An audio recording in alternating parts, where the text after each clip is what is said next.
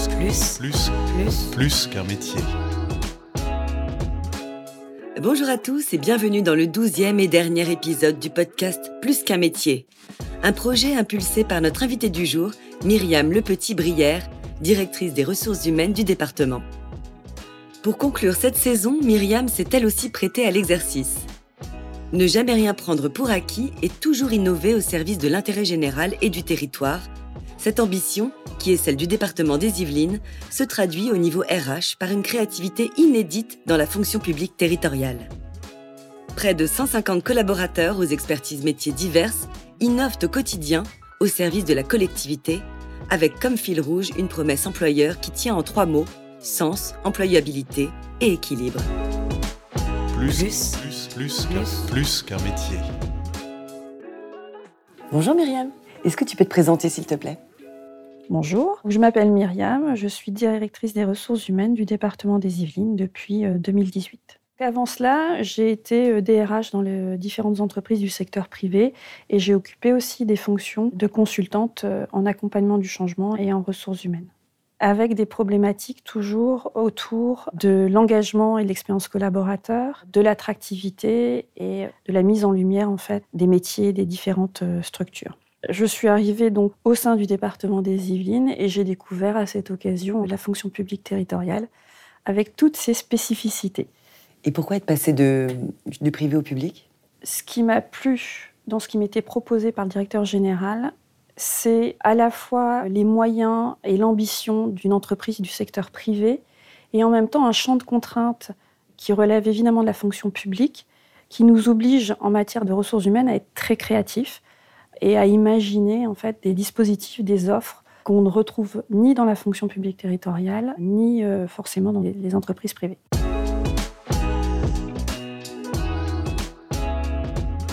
Myriam, quel est le positionnement de la direction des ressources humaines au sein du département? Alors quand je suis arrivée, j'étais attendue avec beaucoup d'impatience. Les attentes étaient clairement d'avoir une grande proximité qui s'établisse entre l'équipe de la DRH et les managers des différentes directions métiers pour qu'on puisse les accompagner au mieux en fait dans la réalisation de leurs objectifs et de leurs projets.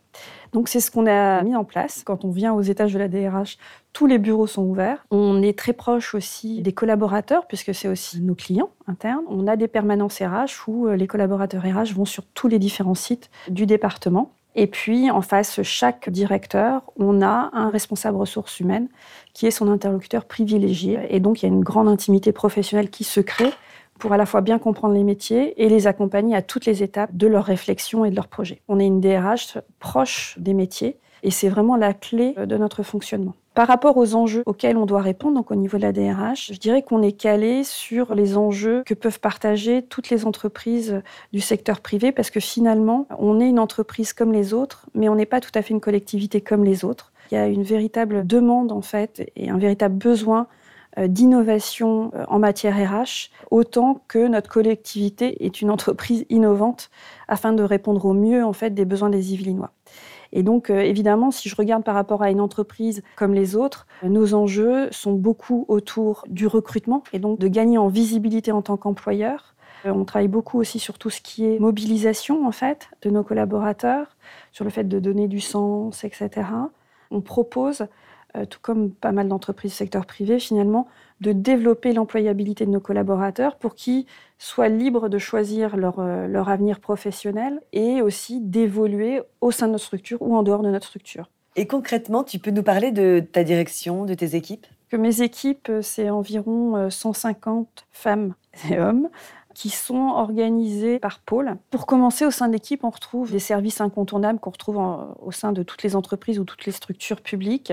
Par exemple, donc le pôle gestion administrative du personnel et de la paye, qui chaque jour en fait se mobilise pour que chacun des collaborateurs puisse à la fin du mois recevoir son salaire on a aussi évidemment un pôle qui s'appelle le pôle environnement RH et on va retrouver tout ce qui est aussi euh, santé, sécurité, prévention des risques professionnels et dialogue social qui sont euh, des obligations de chaque employeur. On a au sein de ce pôle développé aussi d'autres activités, donc où il y a des collaborateurs, des chefs de projet qui travaillent sur ces sujets, qui sont autour de euh, la, responsabilité sociétale de notre organisation. Et puis, on a fait le choix de créer un pôle qui est au service de la proximité c'est le pôle des RRH, qui sont finalement le relais et le point d'entrée unique pour euh, nos clients internes, que sont les managers, les directeurs, les DGA et les collaborateurs. L'organisation du pôle RRH est calée sur l'organisation de la collectivité. Pour pouvoir outiller ce pôle RRH, on retrouve des pôles support au sein de la DRH qui finalement vont développer tous les outils et les dispositifs qui vont permettre au RRH de rendre le meilleur service soit auprès des collaborateurs, soit auprès des managers et des directeurs.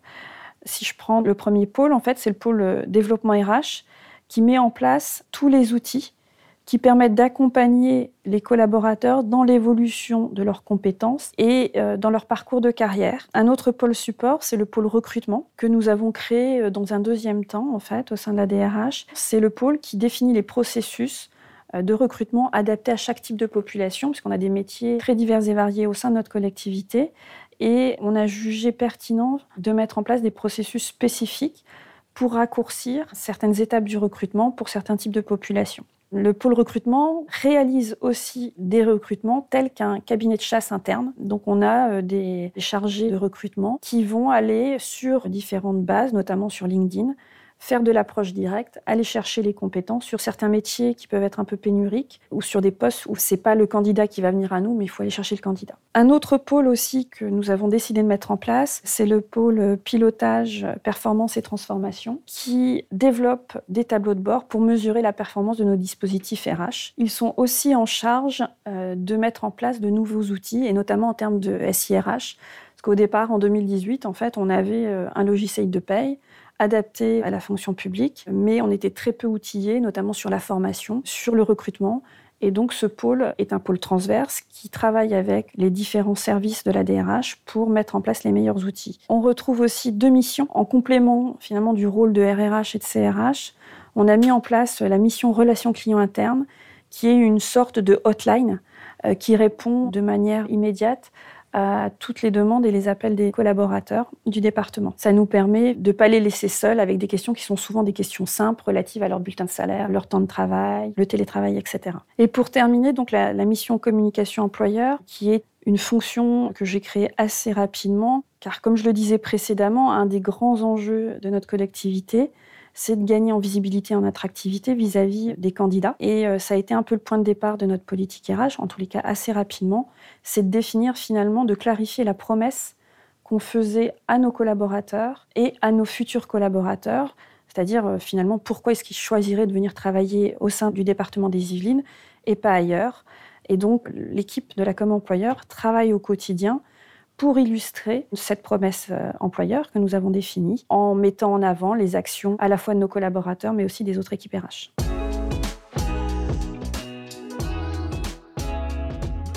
Quel est le fil conducteur qui anime le travail de tes équipes, Myriam?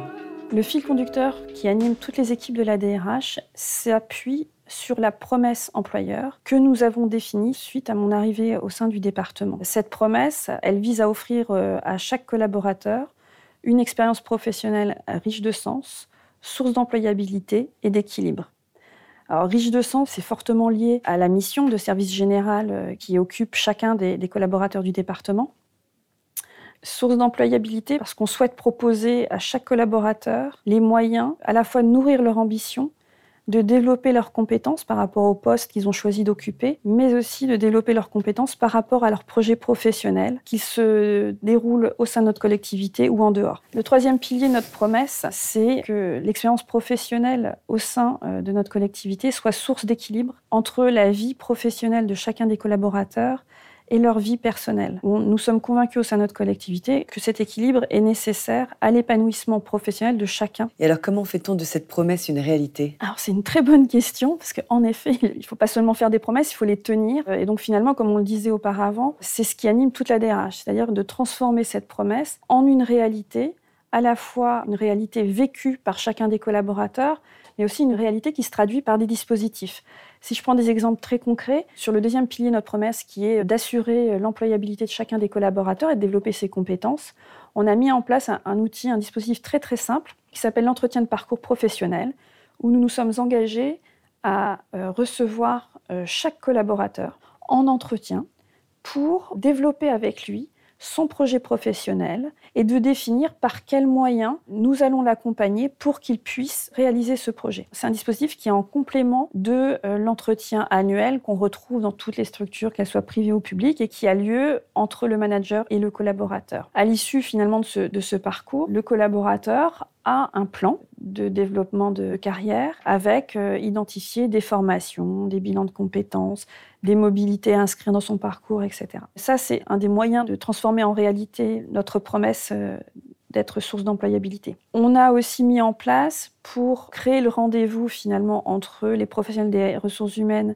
et les collaborateurs des permanences RH qui ont lieu sur tous les sites euh, du département avec des dates qui sont communiquées aux collaborateurs et qui permettent, sans que ça soit forcément planifié, d'organiser des rendez-vous d'échange entre les RH et le collaborateur. Pour aussi rendre concret et réel ce deuxième pilier notre promesse, donc l'employabilité, on a une politique de formation volontariste que nous allons encore plus développer, notamment grâce à la mise en place d'un outil de formation, une marketplace, où chaque collaborateur pourra, à partir de la rentrée prochaine, aller choisir les formations qu'il souhaite faire, suivre aussi des MOOC, des e-learning de manière totalement libre. On a aussi mis en place un système de conférences inspirantes qui sont souvent euh, un élément déclencheur chez les collaborateurs pour euh, finalement avec les conférences inspirantes on plante des petites graines qui leur donnent envie après euh, d'aller plus loin, de se former, de parler carrière, de parler projets professionnels.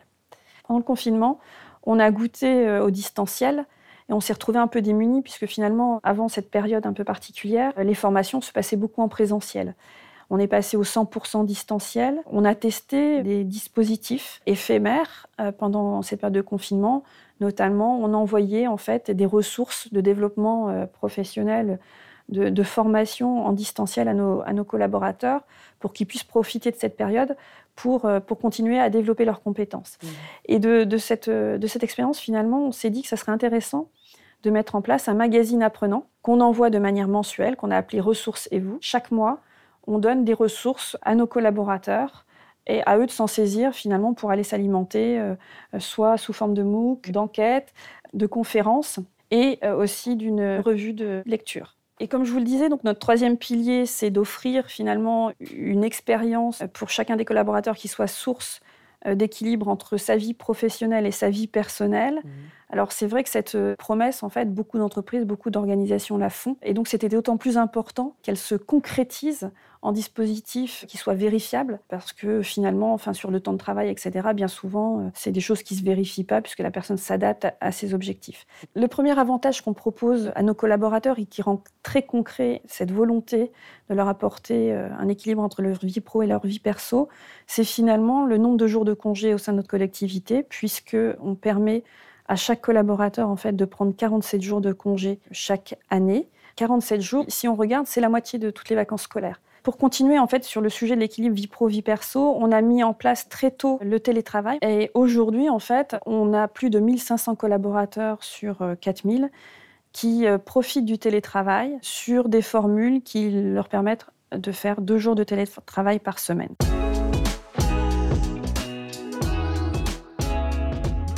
Myriam, à quel défi dois-tu faire face avec tes équipes? Alors finalement, si on regarde, on a les mêmes défis que beaucoup d'entreprises.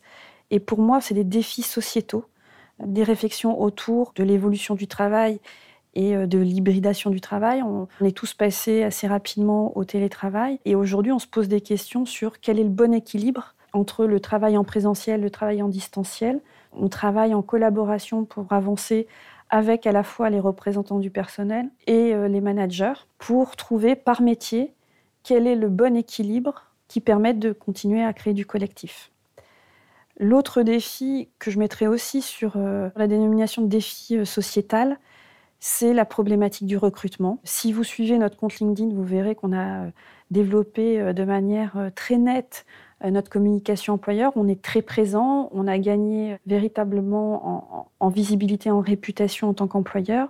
Néanmoins, comme beaucoup d'entreprises, Aujourd'hui, on a euh, des difficultés à recruter sur euh, des profils, que ce soit des chefs de projet en développement économique ou, euh, ou des électriciens. Et c'est un véritable sujet de réflexion parce qu'on voit bien que ça dépasse largement la problématique de l'attractivité de la communication. C'est finalement, est-ce qu'il y a sur le marché de l'emploi les ressources dont on a besoin?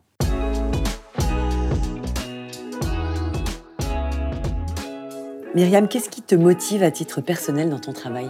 Alors, Je pense que j'ai choisi euh, de travailler dans les ressources humaines parce que j'aime les rencontres, euh, j'aime échanger avec euh, mes collègues. ça, c'est, je pense, ce qui m'a orientée dans un premier temps. Alors, ce qui me motive, et tout particulièrement au département des Yvelines, c'est qu'en matière de ressources humaines, tous les jours, on est poussé à innover, à proposer des dispositifs et à avoir des réflexions qui nous permettent de répondre au mieux aux besoins et aux attentes des opérationnels.